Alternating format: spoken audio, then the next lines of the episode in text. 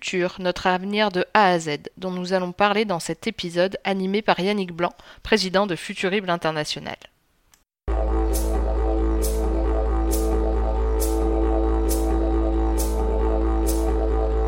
Bonjour Antoine Bueno, j'ai le plaisir de vous accueillir à Futurible pour cette euh, table ronde euh, qui est euh, justifiée par la parution de votre livre qui s'intitule sobrement Futur, notre avenir de A à Z.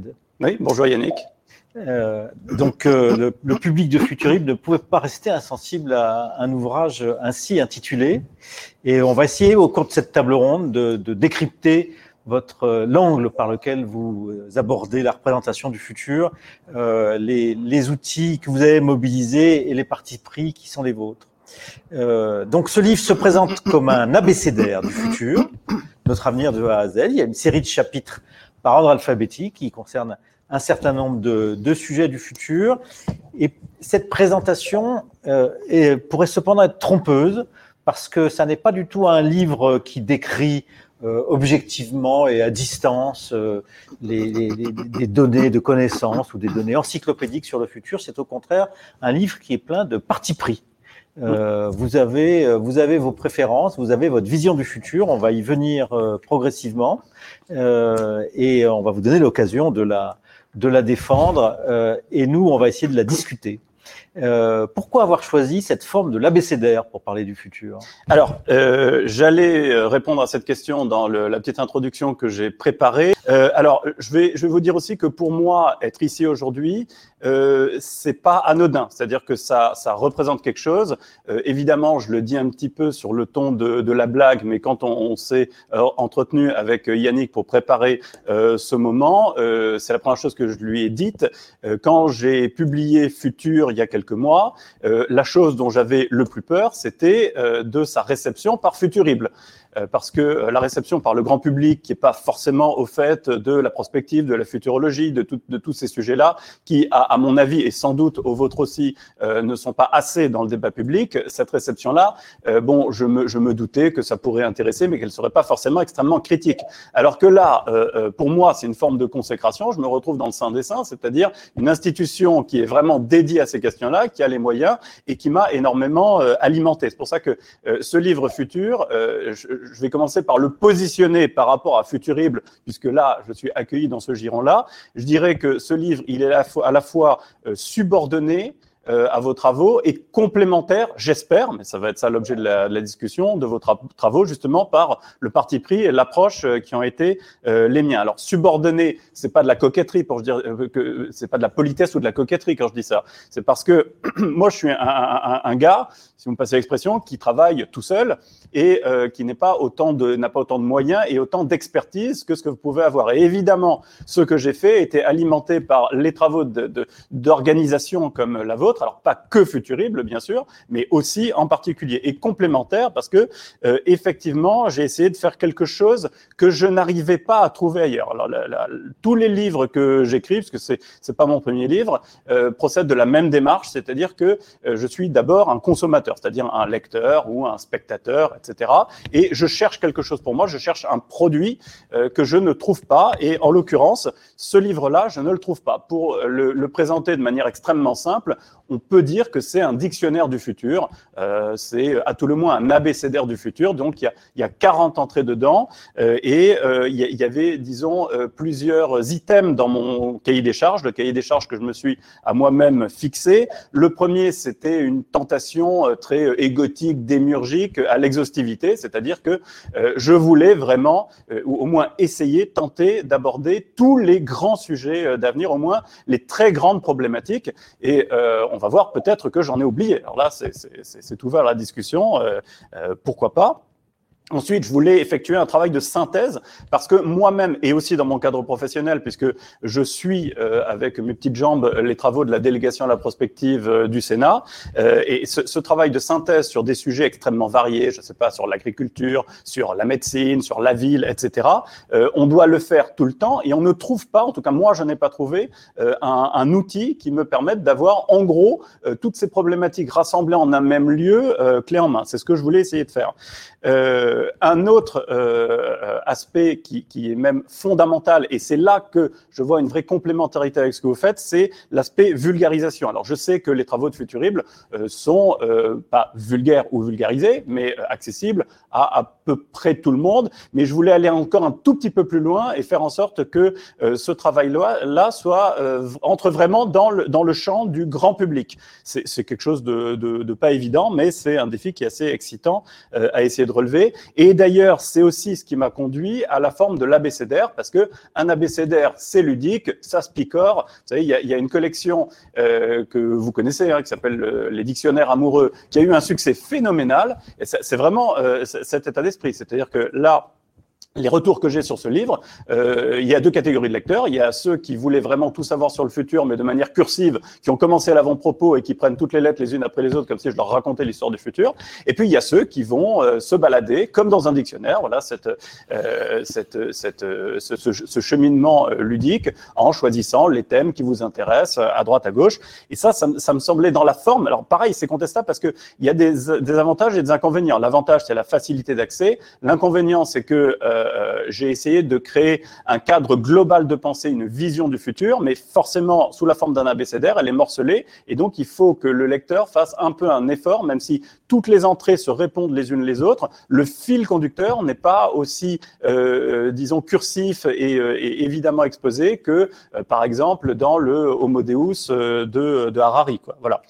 Euh, comme vous le disiez, je voulais pas non plus que ce soit que descriptif, c'est-à-dire qu'il y ait uniquement une synthèse, mais je voulais aussi euh, euh faire des choix, euh, des choix subjectifs euh, que, que je vais essayer d'assumer, donc des, des, des parti pris et des, et des paris, euh, des paris qui sont forts, j'espère, qui sont, encore un mot à la mode, disruptifs, c'est-à-dire euh, qui sont un peu provocateurs euh, souvent, qui, qui bousculent, euh, j'espère.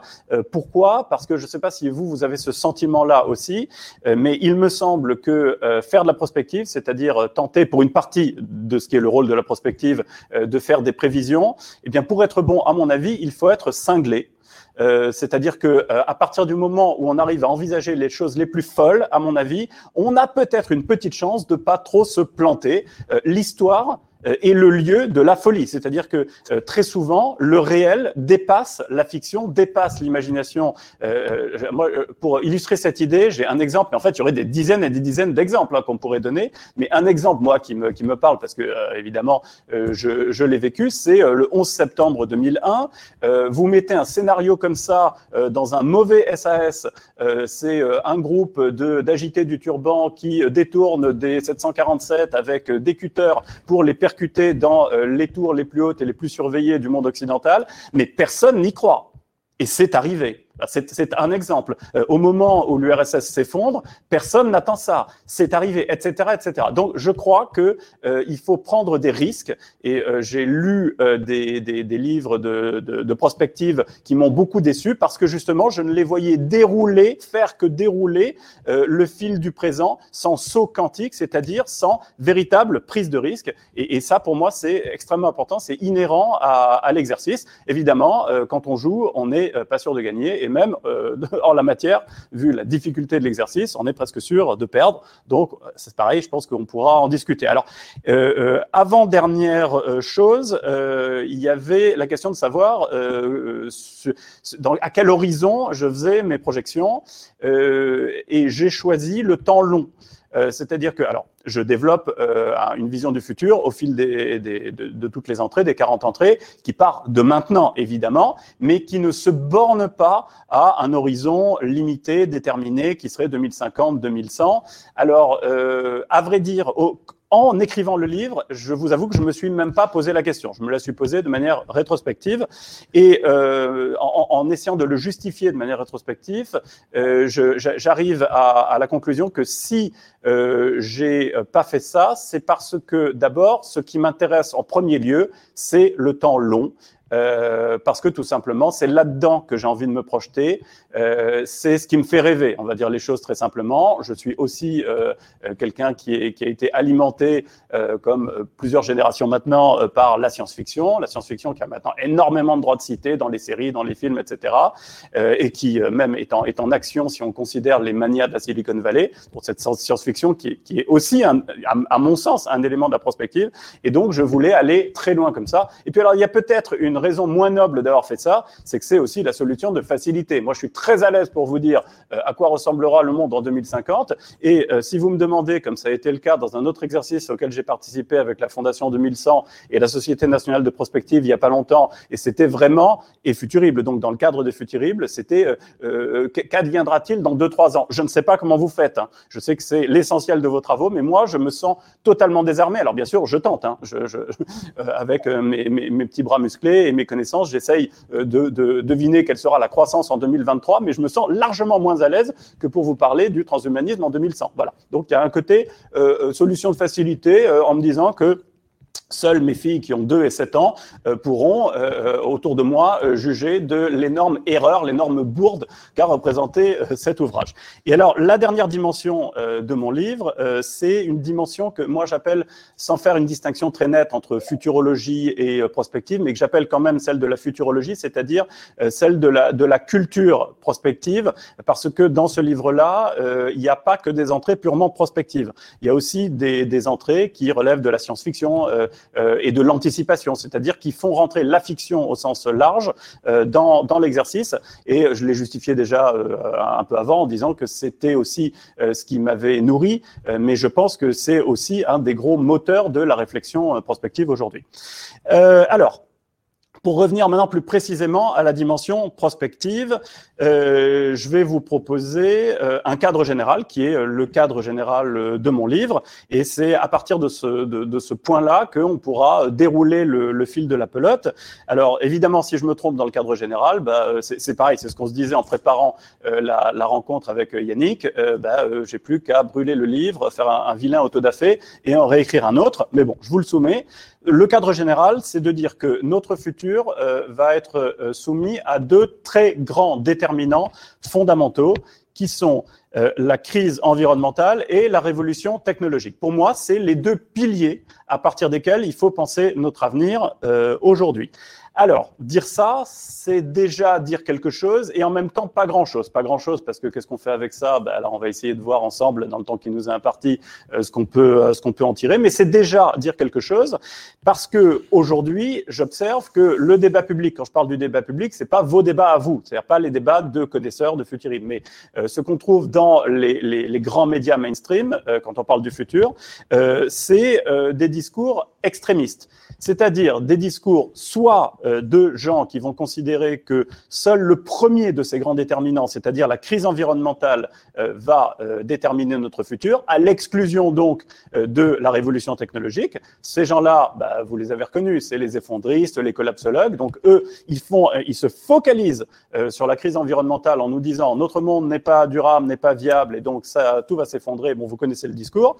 C'est une forme d'extrémisme. Et quand je dis extrémisme, ça n'est pas péjoratif. C'est-à-dire que euh, j'ai une approche aussi nuancée euh, de, de, de, ce qu'ils disent, mais c'est pour dire qu'ils sont à l'extrémité du spectre si on prend mon cadre d'analyse entre crise environnementale et euh, révolution technologique. Et puis alors, à l'autre extrémité du spectre, vous avez un certain nombre d'individus extrêmement connus et qui ont beaucoup de pouvoir, qui sont euh, dans la mouvance transhumaniste, hein, dans la mouvance, ou en tout cas qui ont un discours transhumaniste, même s'ils n'adhèrent pas, par exemple, à l'association transhumaniste, et qui nous disent exactement l'inverse euh, ils nous disent euh, la révolution technologique va nous donner euh, demain les moyens de régler tous nos problèmes, à commencer par le problème environnemental, et donc ils en minimisent l'impact potentiel. Ces, ces, deux discours extrémistes pour le faire bien passer dans le public, euh, j'ai employé deux images mythologiques, euh, disons deux incarnations mythologiques. C'est euh, le scénario de Icare euh, côté euh, collapsologue et effondrement, parce qu'on voit bien le personnage d'Icare qui euh, se prend pour un dieu et qui, pour se prendre trop pour un dieu, vous savez, c'est l'ubris, finit par chuter, il s'effondre. Voilà, c'est le collapse. De l'autre côté, côté transhumaniste, c'est le scénario prométhéen, Prométhée qui offre le feu feu aux hommes. Et à partir de là, évidemment, les dieux sont furieux parce qu'ils savent que euh, les hommes vont disposer des moyens progressivement euh, de devenir l'égal de Dieu. Donc ça, c'est le scénario Prométhée. Et du coup, moi, avec mon cadre d'analyse qui marche sur ces deux jambes, crise environnementale et révolution technologique, je propose un scénario tiers, qui est un scénario Janus, c'est-à-dire le scénario euh, d'un monde qui est extrêmement contrasté, euh, d'un monde où vous pourrez avoir euh, des effondrements locaux et des percées technologiques ailleurs, une accession à l'immortalité ou une augmentation de la longévité d'un côté et une baisse de l'espérance de vie de l'autre, etc., etc. Et donc, dans le cadre de ce, de ce scénario Janus, la question c'est euh, quel scénario on peut établir dans ce cadre-là, c'est-à-dire comment on peut déplacer le curseur entre influence de la crise environnementale et influence de euh, la euh, révolution technologique. Là maintenant, aujourd'hui, pour, pour disons, filer ce, ce, scénario, ce cadre général, je vous propose un scénario en, en deux temps un premier temps qui met un peu plus l'accent sur euh, la crise environnementale et qui nous amène d'aujourd'hui à euh, l'horizon 2050-2080. Et un, un, second temps, euh, après 2080, qui est totalement indéterminé, ça, je vais y revenir. Donc, je, je, je pars de mon premier, mon premier moment, c'est-à-dire euh, les années 2050 à 2080, en me posant la question qu'on vient de me poser euh, dans un, un, festival de développement durable, euh, qui était, enfin, la question qui était posée dans ce festival, c'était quel sera le climat demain?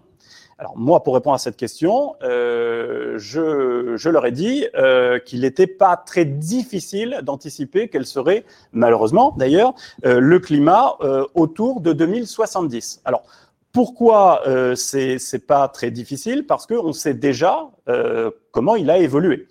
On sait que les températures mondiales ont augmenté d'un facteur compris entre 0,8 et 1,1 degré Celsius, avec des données les plus récentes qui euh, font pencher plutôt la balance du côté de 1,1 degré Celsius. À ça, il faut ajouter euh, le phénomène de l'assombrissement ou de l'obscurcissement planétaire, qui sont euh, tous les rejets aérosols, qui, contrairement aux gaz à effet de serre, ont un effet euh, de dépression sur les températures mondiales. Et donc, la lutte qu'on est en train de mener aussi contre les gaz aérosols, euh, ce qui est une très bonne chose d'ailleurs, hein, va en réalité révéler que l'ampleur du réchauffement climatique est supérieure et devrait se situer plutôt à 1,2 1,3 degrés. Et c'est la raison pour laquelle, comme il y a un effet de latence, même si aujourd'hui, du jour au lendemain, par un coup de baguette magique, on arrêtait d'émettre des gaz à effet de serre partout sur la planète, de toute façon, on serait absolument certain de dépasser les 1,5 degrés d'augmentation des températures par rapport à l'ère pré-industrielle. C'est déjà quand même une très très mauvaise nouvelle. Mais par ailleurs, évidemment, il est totalement illusoire d'imaginer qu'on va arrêter par un coup de baguette magique d'émettre des gaz à effet de serre. Les émissions sont évidemment reparties à la hausse. On peut penser que dès l'année prochaine, on aura des émissions qui seront pou ou prou celles qui qui était celle de 2019. Et donc, dans ces conditions, on est à peu près certain aussi que on va aussi dépasser à l'horizon 2050-2080 les 2 degrés Celsius. On a euh, un taux d'augmentation des températures qui est d'environ 0,2-0,3 degrés par décennie. Et donc, euh, euh, il, serait, il est assez irréaliste d'imaginer qu'on, euh, malheureusement, n'arrive pas dans cette fourchette-là, c'est-à-dire une augmentation des températures qui est compris entre 2 et 3 degrés Celsius. La question c'est à quoi ça ressemble une planète comme celle-là sachant par parenthèse que euh, les, taux de carbone qu'on trouve aujourd'hui dans l'atmosphère correspondent à des taux de carbone qu'on trouvait au Pliocène, c'est-à-dire il y a 3 millions d'années. Ça, c'est une idée qui me frappe énormément, de me dire que la planète sur laquelle nous vivons aujourd'hui est déjà pour l'humanité une planète inédite. C'est-à-dire qu'il y a 3 millions euh, d'années, il n'y avait pas d'Homo sapiens, et donc la planète que nous habitons aujourd'hui, aucun autre être humain ne l'a jamais connue. C'est déjà extraordinaire. Alors, ce monde des années 2050 à 2080 à euh, 2 à 3 degrés d'augmentation des températures, il a été modélisé, évidemment, je sais que je ne vous apprends rien dans euh, ce cénacle.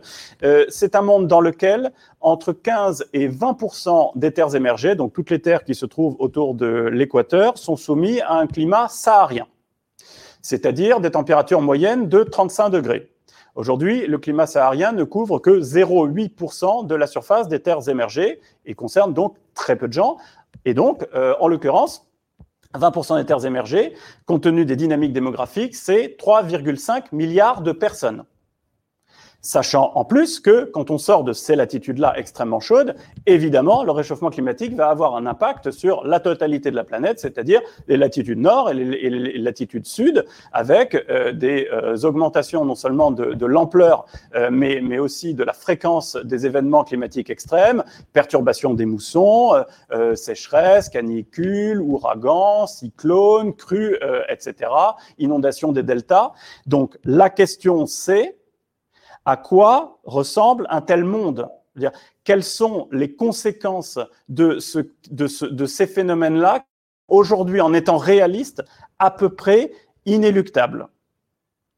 Euh, est-ce que les 3,5 milliards de personnes qui sont sous climat saharien disposent, sachant qu'en plus ce sont les plus pauvres de la planète et que c'est pareil, nous n'avons pas de baguette magique et que donc même en 2050 ou en 2070, ils ne seront pas devenus les plus riches de la planète, de quelles technologies disposeront-ils? Comme aujourd'hui à Dubaï par exemple, euh, pour accélérer d'ailleurs le phénomène, on climatise les rues, de quelles technologies disposeront-ils pour vivre sous ces latitudes, y rester, se nourrir?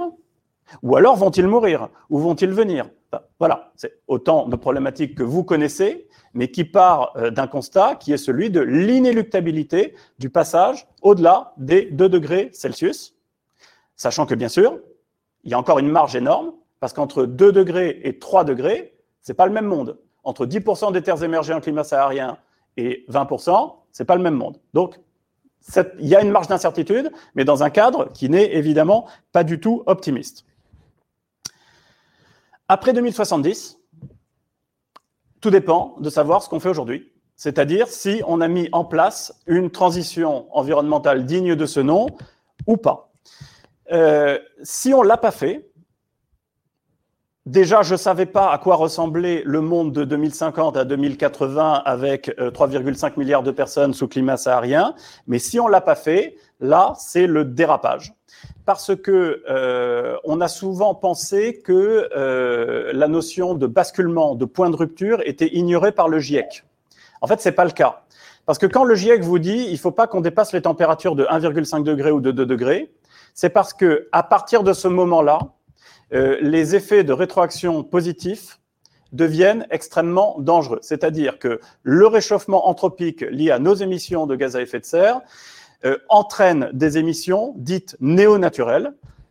Il y en a trois principales. La première, c'est la fonte du permafrost, les sols gelés en permanence du Nord Canada, de Sibérie, etc., euh, qui est déjà à l'œuvre, mais euh, s'accéléreront de manière totalement incontrôlable.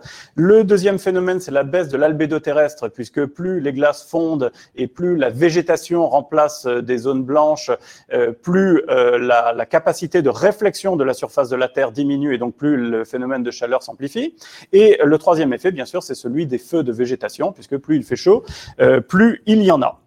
Donc, si on n'a pas mis en place euh, une, une, une, transition environnementale euh, digne de ce nom.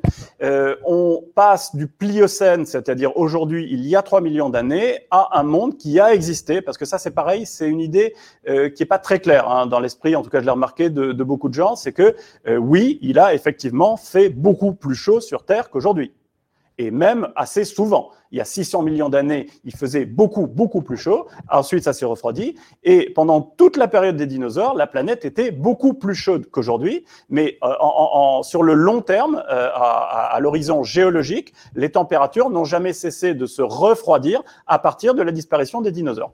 Et donc là, en un clin d'œil à l'échelle du temps géologique, on va revenir non pas du, au Pliocène, mais à l'Éocène. L'Éocène, c'était il y a 56 millions d'années, donc si on n'a pas mis en place cette transition. Alors, à quoi ressemble le monde de l'Éocène? Euh, C'est pareil, hein, on le sait maintenant, ça a été modélisé, mais il y a relativement peu de temps. Euh, c'est un monde dans lequel toute la bande dont je vous parlais pour la précédente modélisation, c'est-à-dire la bande autour de l'équateur, c'est-à-dire les, nos tropiques actuels, ne, ne, sont plus régis par un climat saharien, mais par, par un climat tout simplement invivable, puisqu'on est passé de 35 degrés en moyenne de température à entre 45 et 55 degrés. Donc là, c'est c'est carrément, enfin à part quelques quelques scorpions et blattes très très résistantes, on voit pas comment, en tout cas l'humain pourrait vivre dans un dans, un tel monde. Euh, autre conséquence dans ce monde-là, euh, les climats tempérés n'existent tout simplement plus. C'est rayé de la surface du globe. Et euh, un truc qui est assez rigolo, c'est que les pôles ont complètement fondu et se sont transformés en tropiques, voilà, de, des néotropiques au pôle nord et au pôle sud. Donc on a des carottes glaciaires qui datent de l'Éocène et qui nous montrent que au pôle nord et au pôle sud, il y avait à l'époque des palmiers et des crocodiles. Alors à ça, il faut ajouter le fait que euh, le réchauffement de l'Éocène a été d'une extrême violence. Ça a été le plus important euh, et le plus rapide euh, de, l'histoire depuis que la, la vie s'est développée sur Terre. or, le réchauffement que nous provoquons est 30 fois plus élevé. Euh, le réchauffement soudain de l'Éocène a pris entre 10 000 et 20 000 ans. Euh, nous avons réussi en un siècle à augmenter d'un degré, donc on est à euh, une échelle de, de 20 à 30 fois plus. C'est l'équivalent d'une météorite qui s'écrase sur la planète en termes climatiques à l'échelle géologique. Bon, ça c'est pour faire pleurer et s'inquiéter et ne plus avoir d'enfants, mais il y a aussi une autre possibilité. Euh, la possibilité qu'on ait réagi comme il, comme il le faudrait et que donc on ait euh, mis en place une transition environnementale euh, digne de ce nom. Et je vais être très honnête avec vous, quand j'ai commencé à écrire ce livre, je ne savais pas si, par exemple, le terme de croissance durable avait un sens. Je ne savais pas si c'était un gris-gris qu'on agitait, un machin derrière lequel on courait sans que ce soit possible, sans que ça puisse avoir une réalité simplement physique, simplement énergétique euh, ou si c'était simplement pour se rassurer euh, et qu'en réalité, seul euh, ce qu'on appelle la décroissance était une solution à notre crise environnementale. Alors, euh, ma conclusion, c'est que oui, euh, une transition environnementale est possible, extrêmement difficile. Le chemin est étroit, mais le chemin existe. Alors, cette, cette transition environnementale, euh, elle, euh, elle s'articulerait euh, autour d'un 3 plus 3. Alors, je, c'est un peu nébuleux comme ça, mais je dirais qu'elle compre, elle comprend trois éléments plus trois autres éléments. Les, les trois premiers éléments, c'est les trois grandes transitions économiques. Ces trois grandes transitions économiques, c'est d'abord la transition énergétique. Alors, je vais peut-être pas rentrer dans le détail de chacune des transitions, mais transition énergétique, c'est une multiplication par quatre du nucléaire. Encore un grand débat très gros débat, euh, mais euh, il me semble totalement irréaliste de penser faire une transition environnementale en se passant du nucléaire. Donc, euh, capacité du nucléaire x4 entre aujourd'hui et 2080, développement par 10 des énergies renouvelables, toutes énergies renouvelables confondues, et développement extrêmement important des procédés industriels de capture du CO2 à la source pour parvenir éventuellement à une baisse des émissions de gaz à effet de serre de 70% euh, à l'issue de la période, c'est-à-dire autour de 2080.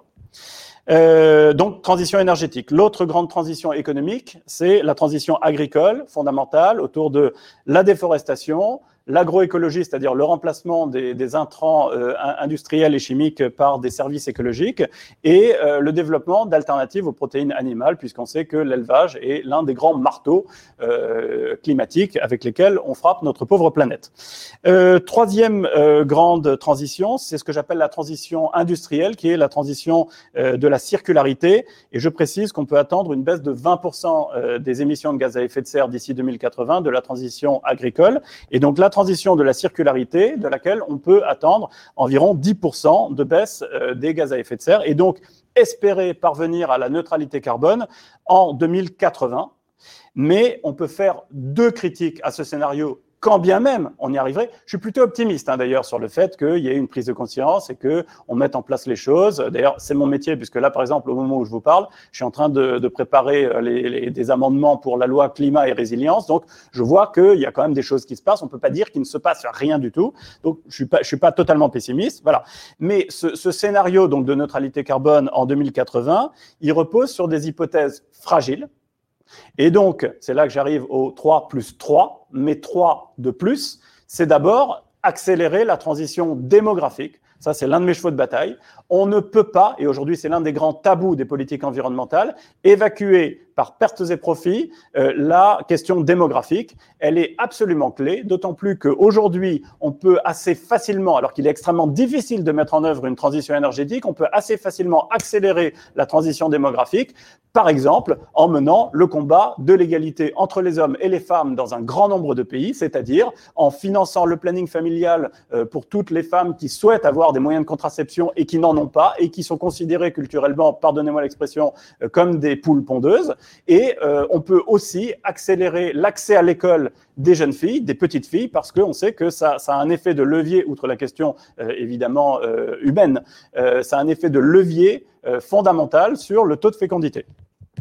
Donc ça, c'était le premier 1 du plus 3. Euh, l'autre critique qu'on peut faire euh, à, euh, mon, chemin de, transition environnementale, c'est que on a oublié un détail. On est arrivé à la neutralité carbone, mais on n'a pas réussi à freiner l'augmentation des températures au-delà des 2 degrés Celsius par rapport à l'ère pré-industrielle. Ça veut dire que, en même temps, même si on a la neutralité carbone, il va bien falloir régler le problème absolument effrayant des émissions de gaz à effet de serre néo-naturelles. Et donc, il va falloir compléter cette transition par autre chose, par des outils technologiques qui s'appellent qu'on fourre dans un grand paquet, euh, c'est de la géo-ingénierie. Ce grand paquet, c'est la géo-ingénierie.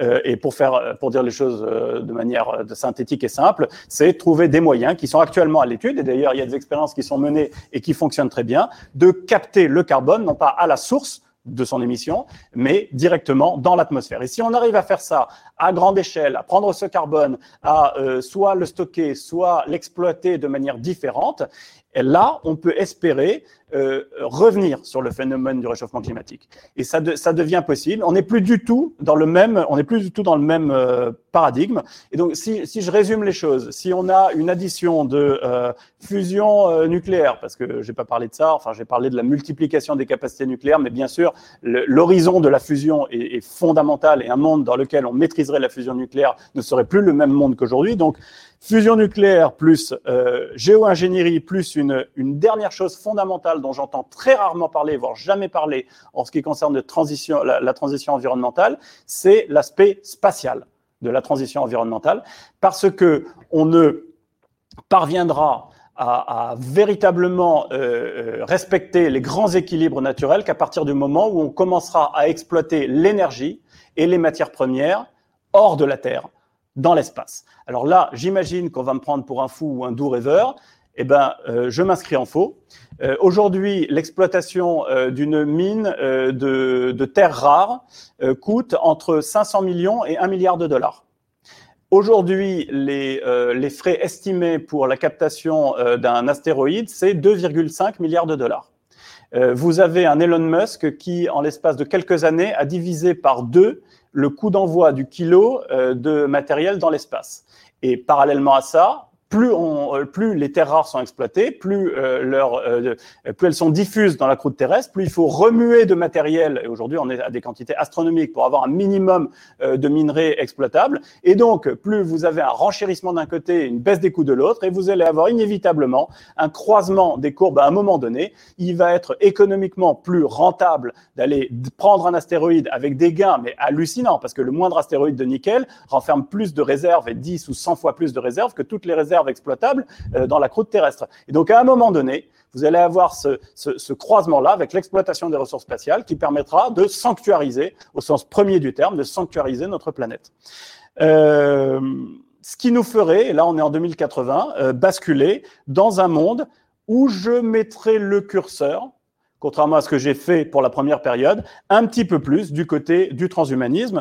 Euh, euh, c'est le moment où arrive à maturation, en plus de ces grandes euh, transformations technologiques liées à la transition environnementale, c'est le moment où arrive à grande maturation trois énormes révolutions qui sont la révolution de la génétique, la révolution de l'intelligence artificielle que je couple à celle de la robotique et euh, la révolution du virtuel. Alors c'est pareil, c'est pas ici que je vais vous faire euh, un laïus sur ces trois révolutions, tant je sais que vous en mesurez l'importance. Mais pour dire les choses de manière synthétique, euh, la génétique, il me semble, que la découverte en 2012 des ciseaux génétiques de leur petit nom bien barbare CRISPR-Cas9 est l'une des, peut-être la plus, mais j'irai aller, pour être prudent, euh, l'une des plus grandes révolutions de l'histoire de l'humanité.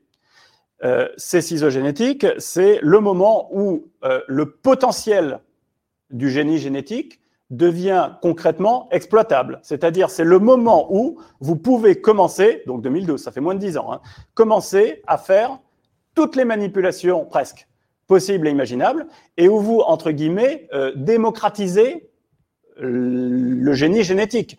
Euh, J'ai fait une conférence euh, il n'y a pas longtemps euh, auprès d'un public euh, pas du tout euh, spécialiste de ces questions. je leur ai appris que ce qu'on appelle le biohacking, c'est-à-dire la possibilité aujourd'hui pour vous, pour moi, pour tout un chacun, d'acheter en ligne comme ça, c'est en vente libre, des petits kits CRISPR-Cas9, vous permet de faire vos propre manipulation génétique dans votre garage. Là, c'est pareil. Ça n'est plus le même monde. On est dans un monde où il y a des types qui ont modifié volontairement leur propre ADN en se mettant, par exemple, un, un gène de méduse pour avoir les yeux phosphorescents ou la peau phosphorescente. À partir de là, tout est envisageable. Et on est euh, en 2021. Donc imaginez un petit peu euh, l'augmentation exponentielle de ce qu'on va pouvoir faire d'ici quelques décennies. Euh, je fais le pari, c'est l'un de mes paris, que par exemple, toute reproduction d'ici quelques, quelques décennies sera eugéniste. C'est-à-dire que toute reproduction euh, se fera par sélection des embryons, ce qui est déjà une possibilité offerte par euh, certaines cliniques aux États-Unis. C'est-à-dire qu'en dehors de tout problème de fertilité, on peut aller demander à euh, se faire sélectionner ces embryons, par exemple pour choisir le sexe de son enfant, la couleur de ses yeux, de ses cheveux, de sa peau, etc. Aujourd'hui, on est sur des, euh, des critères phénotypiques, disons, de base.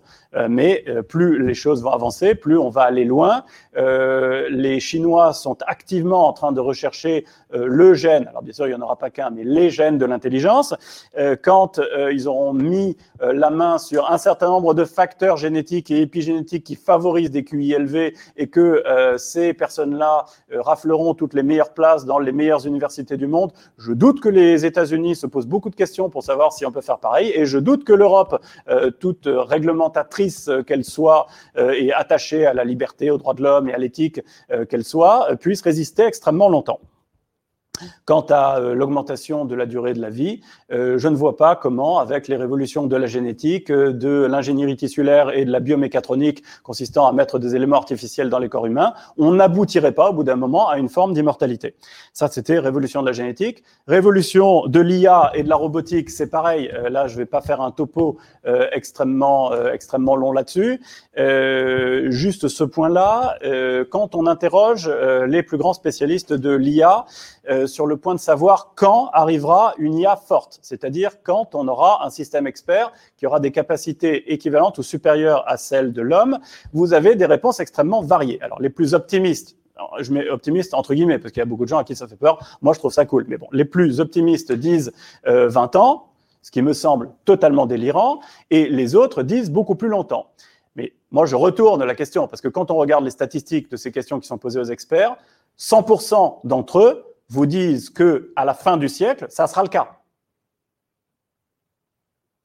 Et ça, ça change tout, évidemment. Ne serait-ce qu'en termes de travail. Ça, c'était encore une grande question que je me posais. Euh, vous savez, la question tarte à la crème, y aura-t-il demain du travail pour tout le monde? Ma réponse à moi, c'est oui.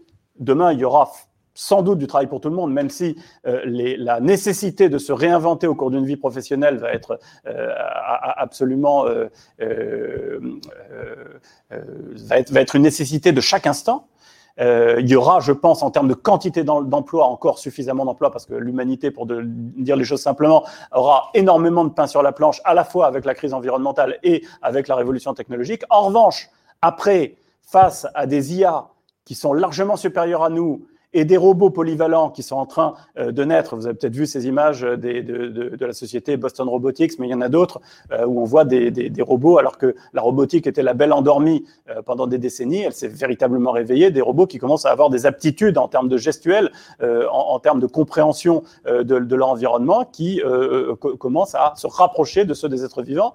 Là, à ce moment-là, euh, à quoi ressemble le travail, à quoi ressemble même le monde, tout simplement. Et puis alors la troisième grande révolution, celle du virtuel, qui remet en cause, qui remettrait complètement en cause euh, la, la, même notre perception du réel, euh, avec euh, potentiellement, on ne sait pas si aujourd'hui technologiquement c'est possible, mais euh, la mise au point de monde virtuel, c'est-à-dire d'univers virtuel qui tromperait vos sens au point que, étant plongé dedans, vous ne pourrez plus voir du tout la différence avec le monde réel. Alors ça, c'est pareil, ça fout un vertige, ça, ça fait rêver, et puis ça ouvre évidemment la voie à tous les scénarios de science-fiction que vous voulez, mais euh, il est assez possible euh, que ça devienne une réalité.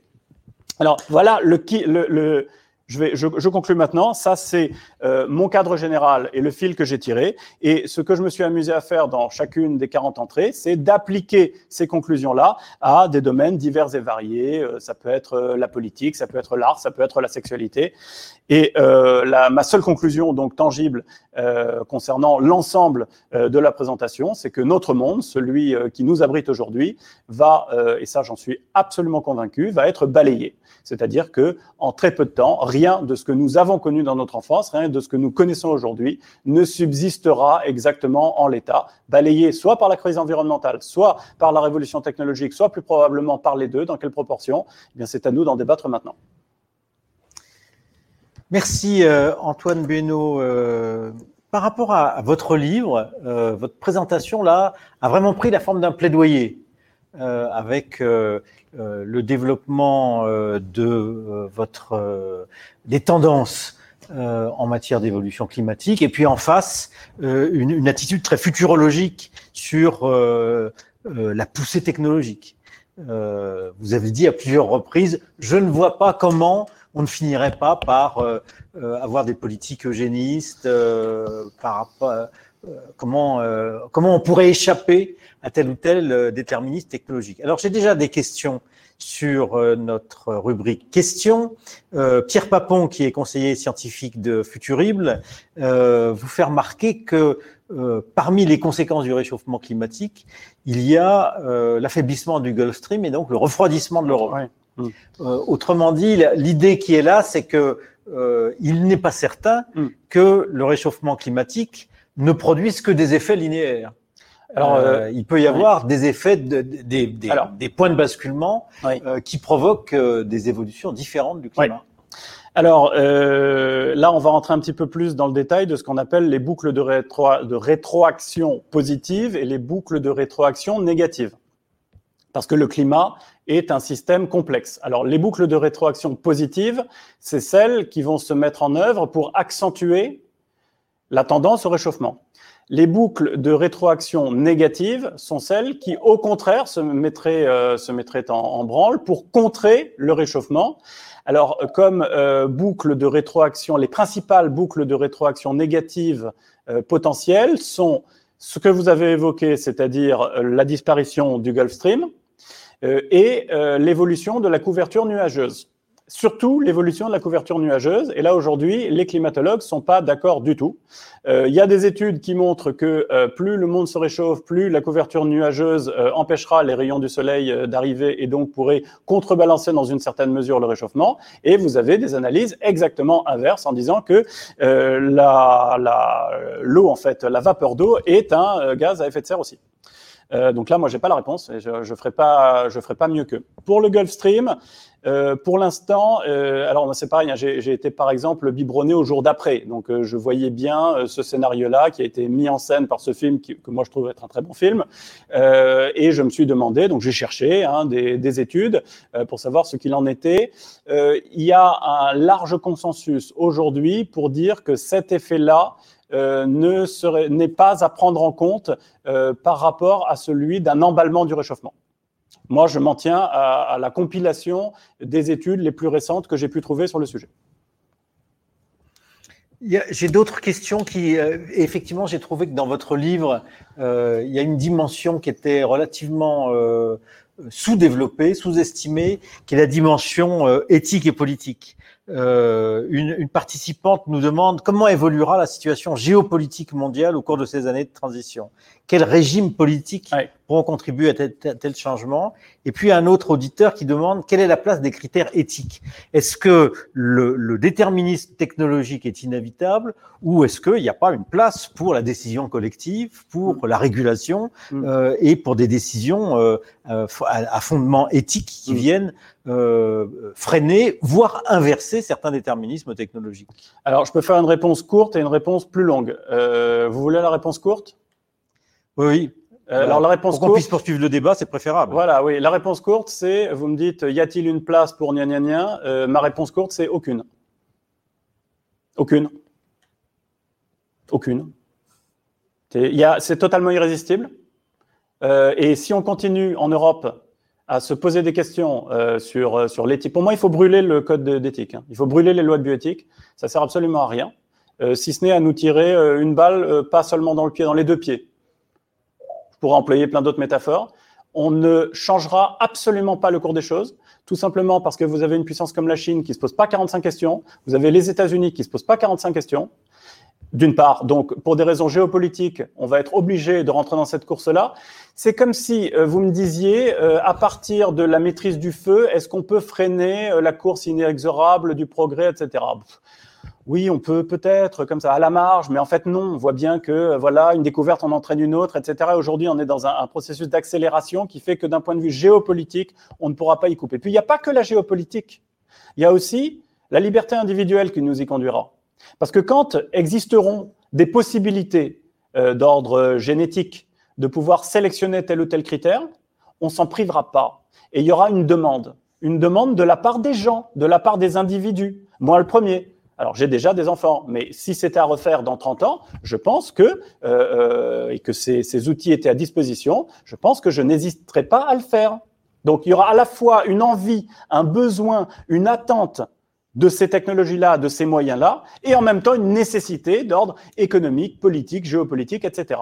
Et alors la question de la géopolitique, puisque j'y réponds euh, également, elle est extrêmement intéressante. Et euh, si je reprends mon cadre général, je peux l'appliquer à la question de la politique et de la géopolitique dans la période euh, de maintenant à 2050-80, de maintenant à 2080. Vous avez deux scénarios, de grands scénarios possibles. Euh, le euh, scénario de la fin de l'histoire de Fukuyama.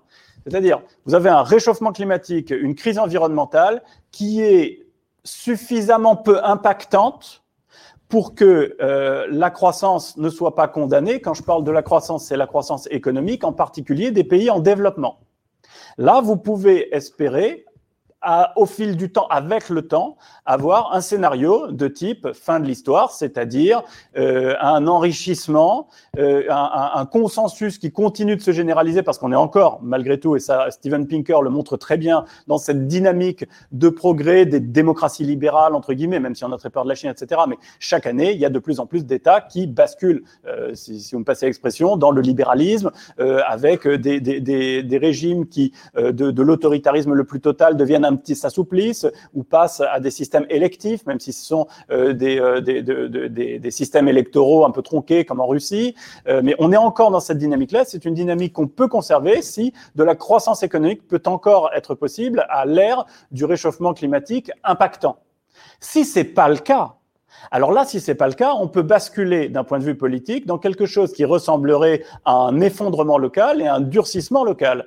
Je m'explique. On peut tout à fait imaginer un effondrement de toute la zone euh, très, la plus durement impactée par le réchauffement climatique, c'est-à-dire en gros des pays du Sud, un effondrement total des États en domino les uns après les autres, un chaos euh, généralisé, avec de l'autre côté, c'est-à-dire côté pays développés, côté nord, pays occidentaux, un durcissement des frontières, euh, des frontières qui deviennent inexpugnables, un abandon euh, des valeurs humanistes dont on n'aura plus les moyens, qu'on n'aura plus les moyens de maintenir, un abandon des pratiques libérales dont on a peut-être une, une, préfiguration avec la gestion sanitaire de la crise, etc. donc pour se retrouver dans des formes de dictature qu'on n'a pas encore expérimentées, que je qualifie de bleues et vertes, c'est-à-dire qui seraient des dictatures, des dictatures à la fois identitaires et écologiques.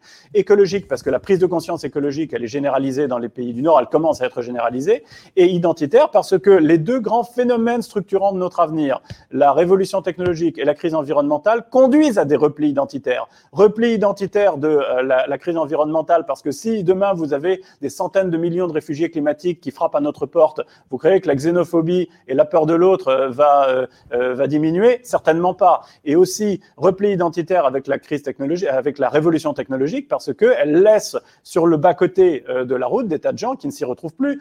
moi, j'ai 40 ans, je me sens déjà dépassé. Alors, à plus forte raison, quand on est un petit peu plus vieux et qu'on a une accélération des technologies. Donc voilà les, les, les possibles politiques à, un horizon, je dirais, de moyen terme, à un horizon de plus long terme. Ça, c'est un des grands paris que je fais. Je pense que euh, si nous, n'y a pas d'effondrement, si on a mis en place une transition un peu ou prou euh, qui, tient la route et qu'on entre dans ce monde un peu plus transhumaniste, je pense que nous aurons le choix entre ce que j'appellerais un transnazisme et euh, ou un transcommunisme. C'est-à-dire nous aurons le choix de donner le pouvoir ou que euh, une partie de l'humanité augmentée génétiquement et fusionnée avec la machine puisse prendre le pouvoir et plonger euh, l'autre grande la plus grande partie de l'humanité dans des mondes virtuels. Transnazisme parce que vous aurez effectivement la deux humanités qui appartiendront même à des races, en tout cas des espèces différentes d'un point de vue biologique, ou bien une forme de transcommunisme, c'est-à-dire une collectivisation de l'ensemble des moyens de production euh, au profit de l'ensemble de l'humanité euh, qui pourrait, qui devrait s'organiser de manière très très différente. Le, raisonnement, l'ensemble des raisonnements que vous tenez là sont des raisonnements qui consistent à, à soit prolonger euh, des tendances déjà existantes, notamment dans le cadre de l'analyse que vous faites de la crise climatique, soit à imaginer des transformations irréversibles que vous évoquez à propos notamment de la technologie de l'intelligence artificielle. Euh, Qu'est-ce qui se passe si euh, ces, ces, évolutions linéaires sont interrompues par des ruptures majeures? Euh, c'est le travail qu'a essayé de faire mmh. Futurib dans son rapport Vigie 2020, d'imaginer des ruptures mmh. qui pourraient modifier l'évolution des choses. Et là, parmi les questions qui vous sont posées, il y a deux ruptures qui sont euh, évoquées. Euh, une crise financière et sociale mmh. ou de nouvelles pandémies liées au virus libéré par la décongélation du permafrost. Ouais, alors, alors déjà, je suis d'accord. C'est-à-dire que euh, on ne peut penser le futur, c'est ce qu'on disait d'ailleurs en, introduction, qu'en faisant deux choses de manière complémentaire et en les dosant. C'est là que les partis pris euh, entrent en jeu, c'est-à-dire à la fois tirer le fil du présent et imaginer euh, ce que d'aucuns appellent les signes noirs. Vous voyez, c'est Nicolas Taleb, les signes noirs, c'est-à-dire l'histoire est faite de signes noirs, de trucs qu'on n'attendait absolument pas et qui changent absolument tout. Donc moi, j'essaye de manier les deux euh, parce que je, euh, je, je constate qu'il n'y a que comme ça qu'on peut arriver à faire un travail un peu sérieux en prospective. En revanche, les deux signes noirs qui nous sont proposés, j'en parle dans Futur, euh, je n'y crois pas. C'est-à-dire que je vais, je vais un, peu, un peu préciser. C'est-à-dire que je ne crois pas qu'une crise financière à elle seule puisse euh, être constitué un point de rupture qui fasse basculer le monde dans autre chose. Alors pourquoi j'y crois pas? Euh, Une première raison qui n'est pas une très bonne raison, mais je vais quand même la donner, c'est que le passé nous a prouvé, et surtout le passé récent, nous a prouvé le contraire. On a eu une crise financière en 2008 qui était extrêmement puissante, bien plus forte que celle de 29, et l'économie a su rebondir de manière bien plus vive, bien plus forte qu'elle ne l'avait fait en 29, c'est-à-dire qu'il y a un degré de résilience du système économique monde qu'on n'arrive pas à mesurer et qui paraît extrêmement grand Peut-être aussi d'ailleurs, je dis peut-être, mais il faut enlever le peut-être, parce qu'on a appris de l'expérience des crises financières passées, et on sait que plutôt que des politiques d'austérité comme celles qui avaient commencé à être menées par le gouvernement américain en 29, il vaut mieux mener des politiques de relance en fonction de la nature de la crise, des politiques de New Deal. En revanche, que la crise financière soit à la fois un signe et une caisse de résonance qui amplifie euh, les effets d'une crise plus fondamentale, par exemple celle du renchérissement des matières premières et encore plus précisément des matières premières énergétiques, ça c'est plus problématique. L'autre, euh, euh, piste, c'était celle de la pandémie. Ça, j'y crois pas du tout, euh, pour plein de raisons. La première, c'est qu'on a eu une répétition générale avec cette petite maladie là, c'est la Covid. donc maintenant, on a quand même des, des, systèmes de résilience qui sont relativement préparés. Donc si on avait ce big one, ce que les, les spécialistes des virus attendent the big one, c'est-à-dire un virus qui a rien à voir avec celui dont on avons, nous avons eu si peur là depuis depuis deux ans, un virus qui aurait deux caractéristiques, c'est-à-dire qu'il serait extrêmement létal, comme celui de la rage, et extrêmement contagieux, comme celui de la courante, c'est-à-dire de, je ne sais plus qu'on appelle ça quand on est, dérangé intestinalement, c'est le plus, le plus contagieux possible. Donc un virus qui, a qui, aurait, qui mêlerait ces deux caractéristiques-là, il n'y en a pas encore eu sur Terre. Et euh, notre manière de maltraiter les écosystèmes pourrait effectivement le faire apparaître. Alors même dans cette hypothèse, que je le traite aussi euh, dans le livre, euh, je suis absolument persuadé, surtout avec la répétition de la Covid, qu'on aurait les moyens d'éviter une catastrophe totale. il faut bien voir que même si un tel virus tuait des centaines de millions de gens, compte tenu du nombre que nous sommes aujourd'hui sur Terre, ça ne représenterait encore qu'une fraction de l'humanité. Sachant que des centaines de millions de gens, ça serait la plus grande hécatombe virale de tous les temps. Mais on peut imaginer que ça aurait un effet de déstabilisation sur les sociétés, sur leurs institutions, sur leurs régulations politiques de déstabilisation, oui. Euh, si vous voulez dire, si vous voulez, par exemple, dire que ça peut avoir un effet de déstabilisation comme celui que nous sommes en train d'expérimenter. Et plutôt que déstabilisation, moi, je préfère employer le mot d'accélération. Pour moi, euh, la Covid, c'est un vortex. Je me suis amusé à, appeler une des entrées Corona Vortex parce que il me semble, on peut en dire beaucoup de choses évidemment, hein, que l'un des phénomènes les plus marquants, c'est une accélération de toutes les tendances qui préexistaient à la société, mais qui se retrouvent démultipliées par cet événement de la même manière qu'on a eu cette accélération-là durant les guerres mondiales. Alors après, toute proportion gardée, mais c'est euh, d'un point de vue, du point de vue de, l'essence des choses, à mon avis, des phénomènes assez comparables. Donc si vous me dites qu'une grande pandémie abominable qui fasse, qui ferait 300 millions de morts, on n'a jamais vu ça, hein, euh, déstabiliserait les sociétés et accélérerait un certain nombre d'évolutions, mais notamment des évolutions technologiques, oui, je vous suis. D'accord? Si vous me dites qu'à partir de ce moment-là, euh, tout partirait en confiture, non, j'y crois pas. Euh, on, a quand même, euh, et, euh, ça, on, le voit dans, les questions qui sont posées, l'idée qu'on ne doit pas écarter l'hypothèse de crise ayant un caractère systémique, c'est-à-dire que, par exemple, là, vous nous dites, la, la pandémie de la Covid a eu un effet d'accélération, une pandémie qui tuerait 100 fois plus de personnes à la surface de la Terre pourrait avoir un effet de déstabilisation systémique. Moi, je pensais que vous alliez me dire une pandémie qui tuerait 100 fois plus accélérerait 100 fois plus le cours des choses. Bah, peut-être. oui, mais si on accélère trop vite, on sort de sa trajectoire. Alors, il faut bien comprendre ce que c'est qu'une accélération. Là, euh, par exemple, euh, l'accélération numérique, euh, l'accélération géopolitique, etc. C'est des phénomènes qui procèdent d'investissement. On n'est pas sorti d'une quelconque trajectoire. On a simplement fait des choix avec les, des moyens qui étaient les nôtres. Là, le, monde, qu'on vit, il n'est pas hors de contrôle. Moi, j'entends que ça, en fait, partout dans les médias. Moi, je constate exactement l'inverse. On est dans un monde euh, maîtrisé comme jamais. Est-ce que vous vous rendez compte que c'est la première fois de l'histoire de l'humanité que sur l'ensemble de la planète, on se protège de manière coordonnée? Bah, Là, un degré de maîtrise comme ça, c'est de la science-fiction. On vit dedans. Une question plus, plus concrète, plus précise à propos de la transition, euh, la transition agricole.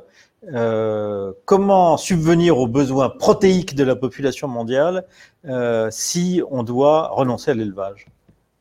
Alors, ça, c'est, je, peux même, même aggraver entre guillemets la question en disant comment on va faire dans un monde de réchauffement climatique, sachant que chaque degré de plus, euh, diminue de X% les rendements euh, des grandes céréales euh, sous perfusion desquelles l'humanité se trouve encore aujourd'hui.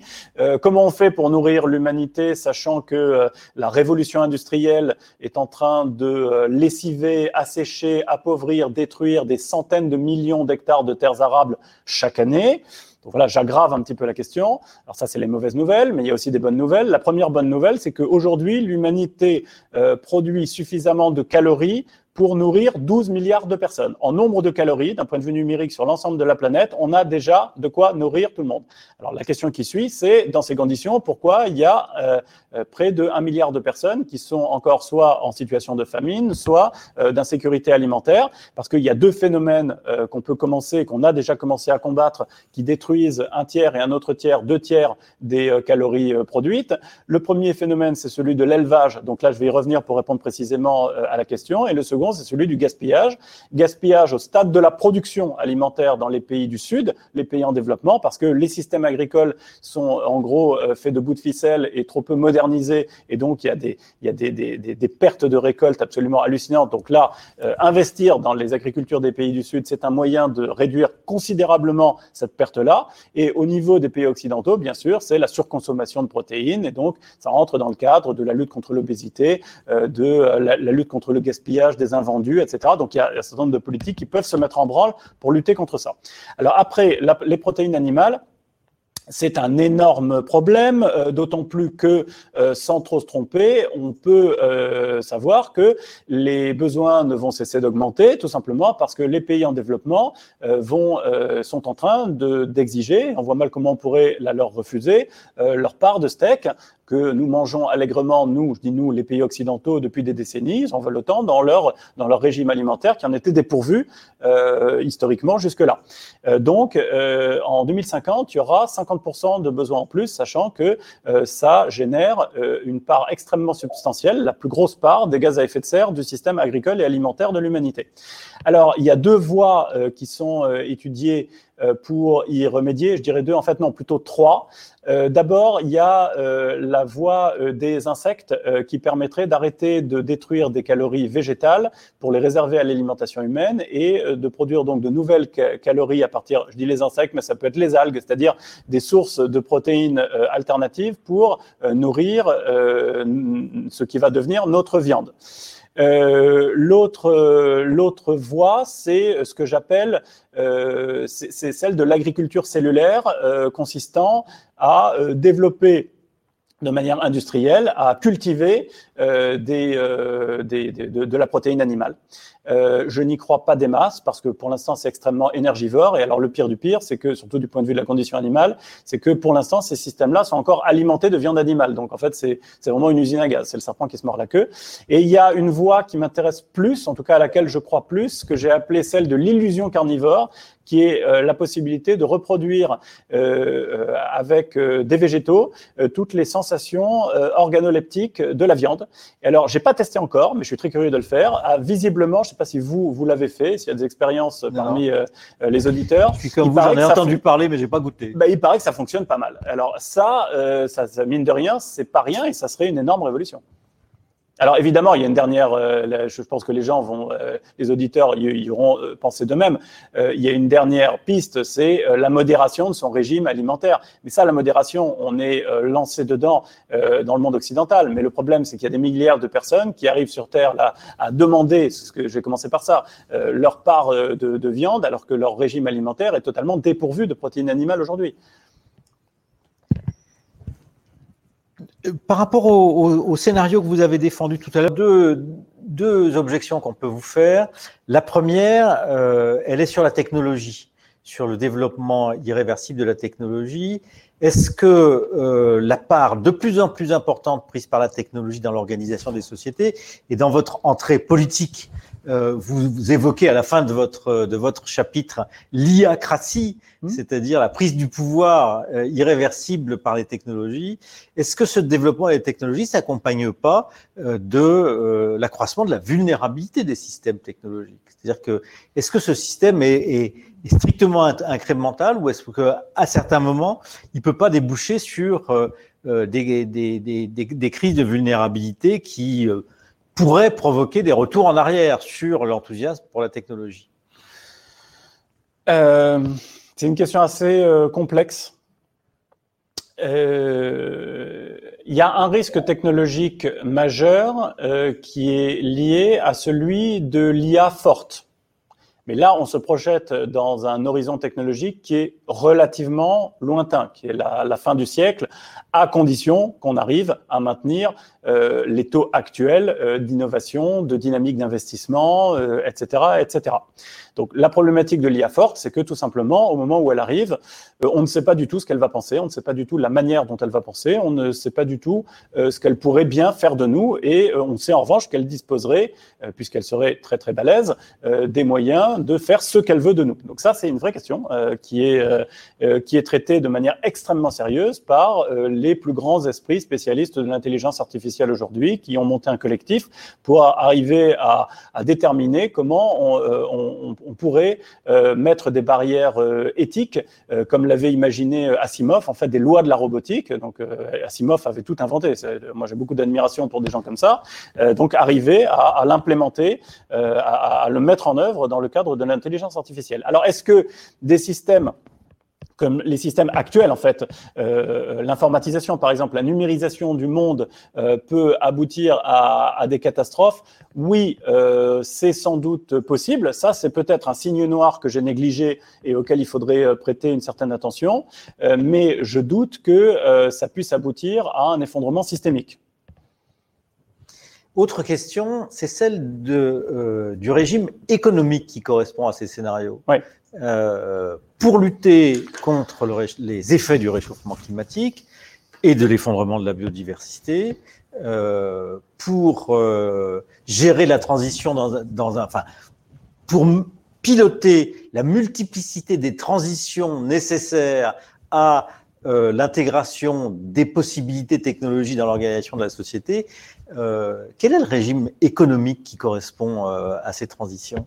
Est-ce que c'est un régime euh, qui poursuit la trajectoire qui a mené du capitalisme traditionnel au néolibéralisme ou est-ce que c'est au contraire un retour d'une économie plus planifiée et plus dirigée?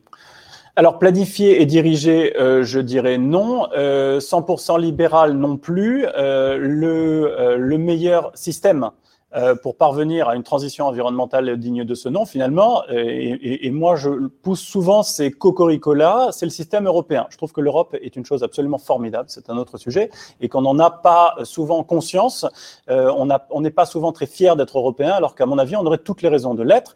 Et donc, pour revenir à votre question, euh, très clairement, euh, la dynamique de l'économie de marché n'est rien en elle-même. C'est-à-dire que c'est cette dynamique-là qui a abouti avec les technologies qui ont été les nôtres jusqu'ici au saccage de la planète, mais c'est aussi ces mêmes dynamiques de marché qui, euh, euh, alimentées différemment, pourraient euh, permettre de mettre en œuvre véritablement, c'est-à-dire l'intérêt économique, mettre en œuvre véritablement une transition environnementale digne de ce nom. Tout à l'heure, je vous en ai donné un exemple extrême avec la conquête spatiale en disant ça va coûter de plus en plus cher de d'exploiter des, des terres rares ici sur Terre et de moins en moins cher de le faire en détournant un astéroïde avec des gains à la clé formidables. Là, c'est purement une logique de marché. Cette logique hybride avec un encadrement, disons, disons la, confection d'un cadre réglementaire qui permette au marché d'avoir des effets vertueux, euh, c'est ça le modèle économique euh, qui est d'ailleurs en train d'être mis en place. Hein. Les accords euh, climatiques, les accords de Paris, un, ce sont des, règles de métamarché, mine de rien.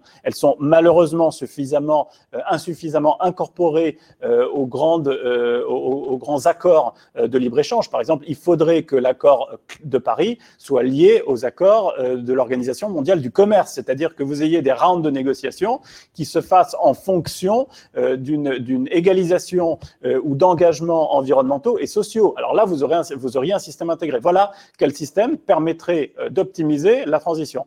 Si vous me posez la question du système économique qui prévaudrait dans le monde transhumaniste d'après, c'est un système économique dans lequel l'économie de marché ne peut plus se perpétuer du tout. Tout simplement parce que l'IA forte, l'intelligence artificielle, détruit ce qui fait l'équation du capitalisme.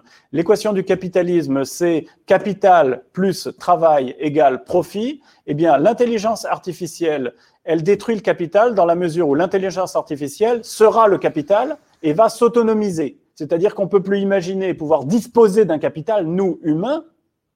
Ce capital, il va nous filer entre les doigts.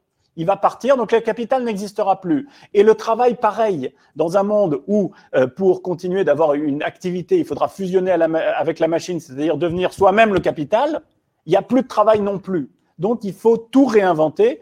Et euh, c'est pour ça qu'à mon sens, alors ça c'est pareil, ça c'est une idée qui m'est extrêmement chère, mais pour moi, dans un monde abouti technologiquement, il n'y a qu'une seule forme euh, d'économie, c'est l'économie anarchiste. C'est-à-dire une économie euh, de, de, l'accord libre et de l'autosuffisance locale. Parce que les technologies permettront et ça va, c'est déjà, ça commence déjà à être le cas, à tout un chacun de vivre dans des bulles individuelles en subvenant soi-même à l'ensemble de ses besoins.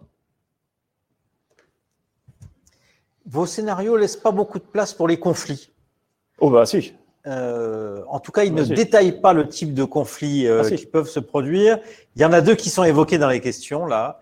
Euh, celui qui naîtrait du refus par une partie de la population de la prise du pouvoir par la technologie, mhm. donc d'une mobilisation de masse. Mhm. Euh, et on voit bien en germe dans certains mouvements politiques cette idée d'un retour à la sobriété, à la mhm. suffisance des ressources locales, au circuit court, etc. L'autre type de conflit est plus de nature, plus de nature géopolitique et qui tient en particulier au problème, en attendant l'exploitation des astéroïdes, qui est quand même pas pour demain, euh, qui tient notamment à l'exploitation de certaines ressources rares, euh, comme les terres du même nom. Alors, euh, le monde que je décris dans Futur n'est pas celui des bisounours. Et il y a une entrée spécifiquement consacrée à la guerre, évidemment, et aux conflits, notamment environnementaux. encore une fois, alors je suis peut-être monomaniaque, mais je pense que la crise environnementale est la clé de l'évolution des conflits dans le monde. Et je ne crois pas du tout surtout si la crise environnementale est forte, qu'on aille vers un monde de paix perpétuelle, euh, contrairement à ce que euh, l'évolution qu'on peut observer depuis l'effondrement euh, du, mur de Berlin peut nous laisser croire aujourd'hui. Donc oui, les risques de conflit vont être extrêmement forts. Quel type de conflit Je le détaille aussi dans l'entrée-guerre. paradoxalement, on assiste à un surarmement technologique des grandes puissances, mais il est quand même fort à parier que les grands conflits de demain se feront avec des machettes, des Euh, et euh, des 4x4 euh, sur le modèle du Rwanda ou du Darfour. Donc on a ce, paradoxe-là. Quant à l'hypothèse que vous évoquiez d'une révolte en fait de la population contre la technologie, donc d'un rejet, d'un refus, ça, ça, ressemble au, scénario de la servante écarlate, où aux États-Unis la crise environnementale a abouti à une catastrophe. On comprend en filigrane que c'est ce scénario-là, hein, et où on est, on est revenu à un système totalement obscurantiste, euh, technologique ou euh, pré-technologique. Donc ça, c'est euh, mon, scénario du pouvoir autoritaire bleu et vert qui mène. C'est exactement ça hein, dans, La Savante écarlate. C'est un système qui se targue d'avoir réduit les émissions de gaz à effet de serre parce que la société s'est considérablement appauvrie, qu'il n'y a plus de technologie et qui, prône ce retour à l'identité religieuse, etc. Donc ça, c'est envisageable tout à fait envisageable. Mais ce qui est encore plus envisageable, c'est que cette population mise sur le bord de la route euh, n'ait pas les moyens de se révolter, euh, soit contre euh, l'homme augmenté, le post-humain, si vous me passez l'expression, d'autant plus que euh, les hommes augmentés seront de plus en plus nombreux. Euh, un, homme qui aujourd'hui se fait opérer de la cataracte, c'est pas naturel. Euh, sa, vue s'améliore tout d'un coup. Vous voyez, ça c'est un exemple ridicule, quoi. Mais on est on est dans un dans un, une dynamique qui va faire que les hommes augmentés, ça sera tout un chacun. Donc qui, qui va se révolter, comment ça va se passer, etc. Est-ce qu'il y aura tant de gens que ça qui sont sur le bord de la route? On n'en sait rien. Et alors contre l'IA, on ne pourra rien faire par définition. Euh, je ne suis pas sûr de bien comprendre le raisonnement consistant à dire euh, contre l'IA, on ne peut rien faire. C'est-à-dire que votre, votre analyse, c'est qu'il y a à un moment donné un développement totalement autonome de la technologie. Hmm.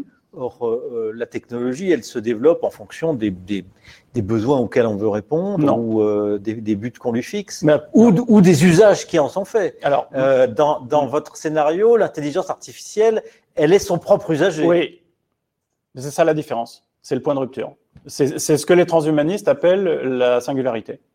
Et j'ai eu du mal à comprendre euh, si c'était euh, un, appel antéchristique euh, ou si ça avait une réalité, ou ça pourrait avoir une réalité scientifique et technologique. Donc je crois que oui maintenant. cette singularité, c'est le moment où on a créé une entité qui n'a plus besoin de nous pour se perfectionner, pour évoluer, et qui est en roue libre. Vous avez euh, au début euh, d'un livre qui euh, m'a beaucoup beaucoup intéressé de Max Tegmark qui s'appelle La vie 2.0, un petit scénario qui illustre très bien ça. C'est le scénario d'une intelligence artificielle qui est conçue dans un laboratoire extrêmement sécurisé, isolé du monde entier et qui vous montre comment très facilement une telle intelligence pourrait sortir de son confinement et prendre le contrôle de la planète entière. Lisez-le. C'est instructif.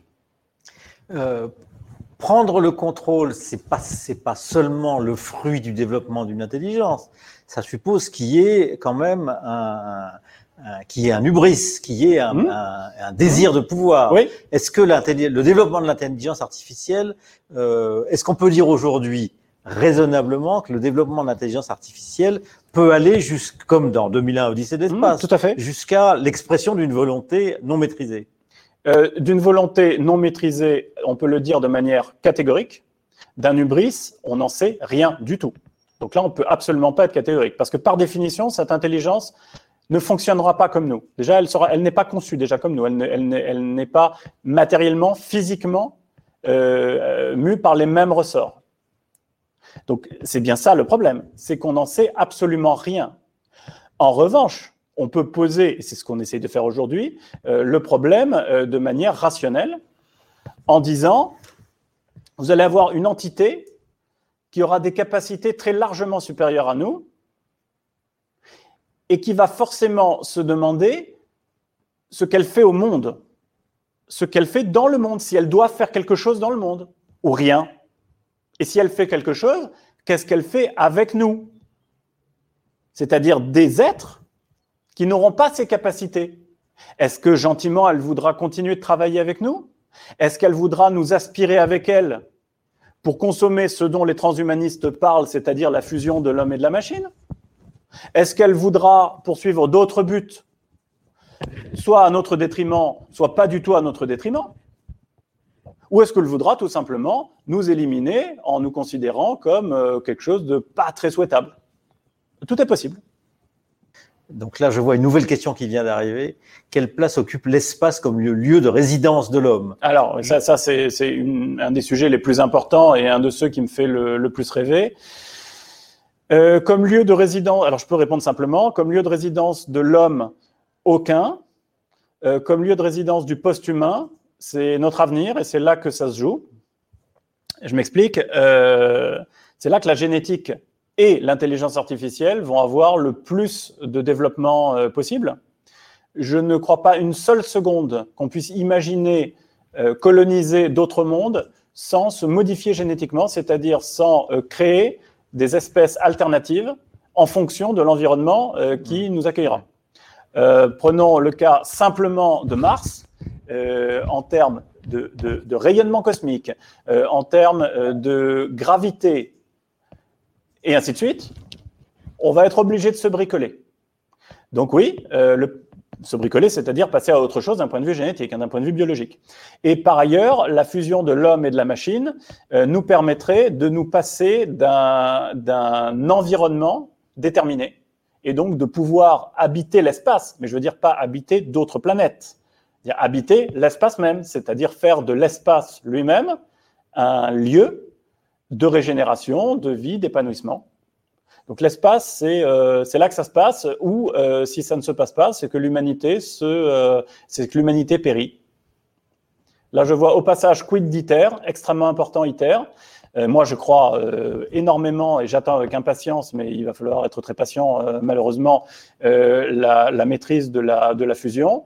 Euh, c'est prévu pour 2060. Euh, quand ça sera le cas, euh, et je l'ai déjà dit, hein, mais je le pense vraiment, on sera dans un autre monde. Donc ITER, c'est un projet formidable, et même d'un point de vue humain, c'est la plus grande coopération qui ait jamais été réalisée. C'est plus fabuleux. Moi, j'admire beaucoup plus ITER que les pyramides d'Égypte. C'est plus grand, c'est plus fort, ça va plus loin que les pyramides d'Égypte. L'un de nos participants vous demande si vous avez envie de vivre dans le monde que vous décrivez. Alors oui, oui, alors euh, très résolument. Alors, euh, alors je vais répondre en deux temps. Euh, si je me suis intéressé au futur, c'est parce que le présent, et j'ai beau essayer, ne m'intéresse absolument pas. C'est d'ailleurs un problème dans ma vie professionnelle au quotidien, hein, parce que l'actualité, par exemple, et aujourd'hui on vit dans un monde, alors là j'ose le mot de dictature de l'actualité, il n'y a que le fait immédiat qui compte. Euh, ça, ça me sort euh, par les oreilles. Euh, donc ça ne m'intéresse absolument pas et, je, passe donc ma vie à vivre dans des projections futures.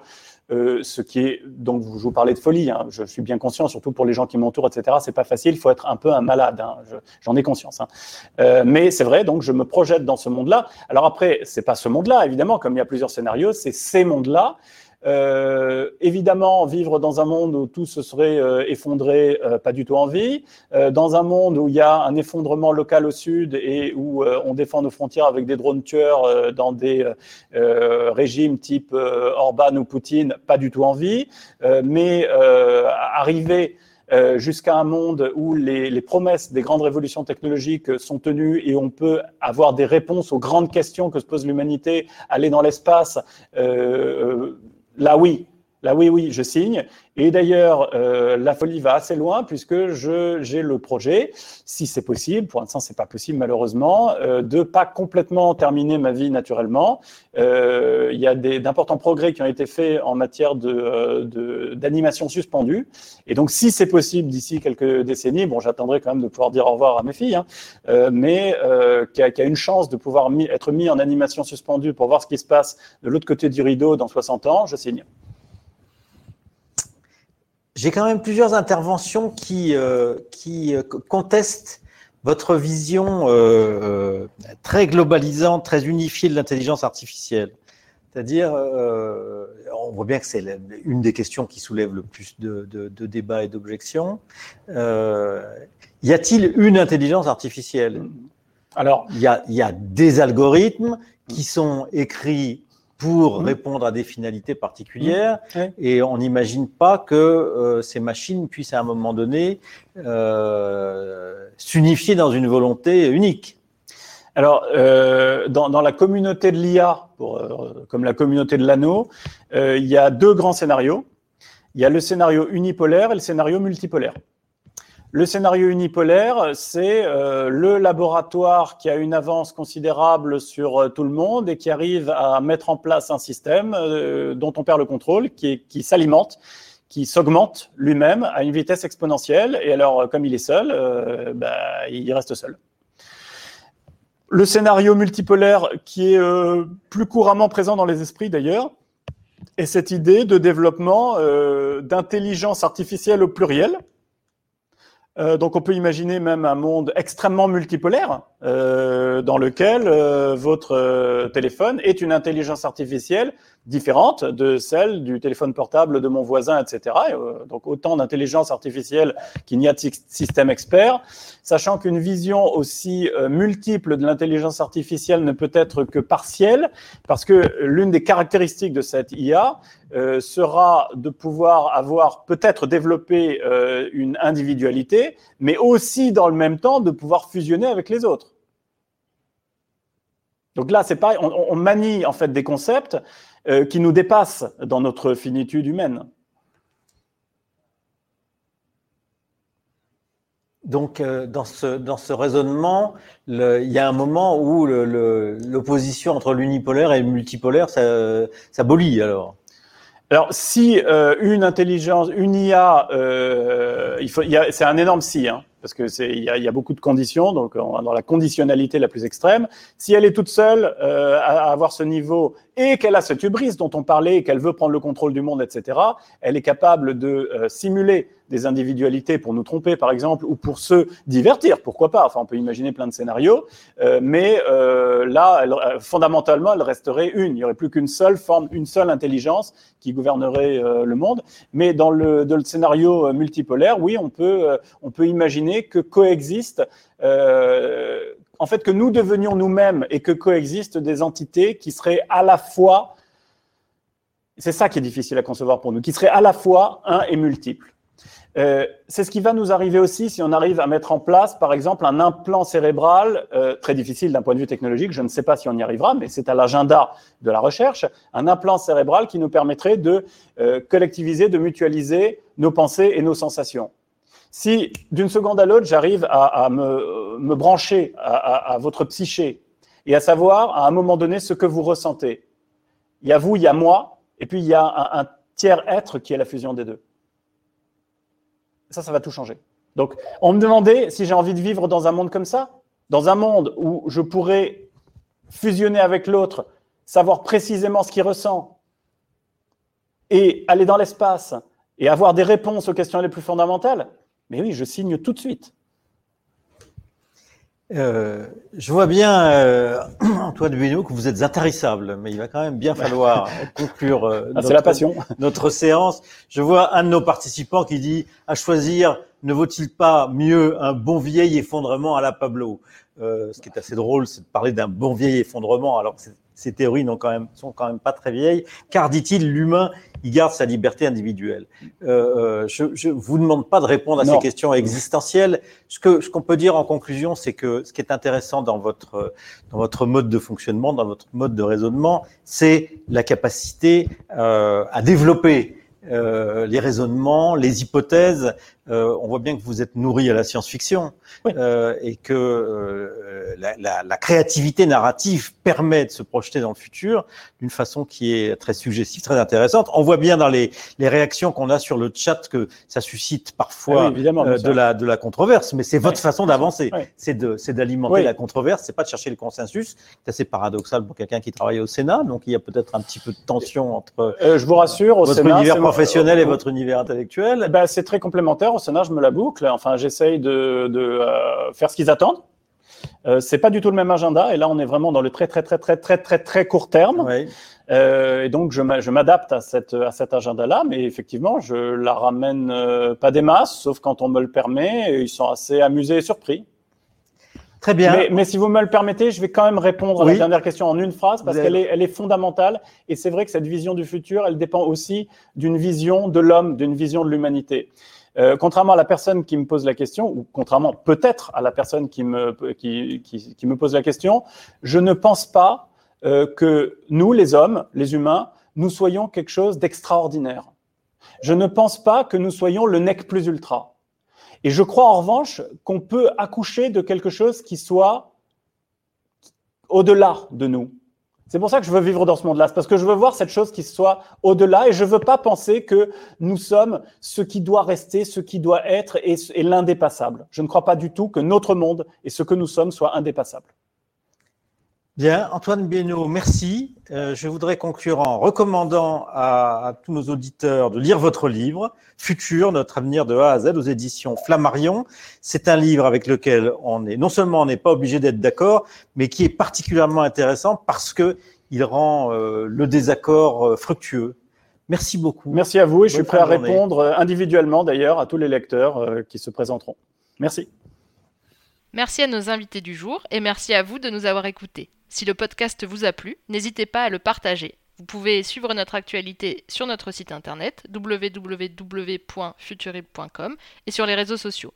Nous avons hâte de vous retrouver pour un nouvel épisode des News du Futur.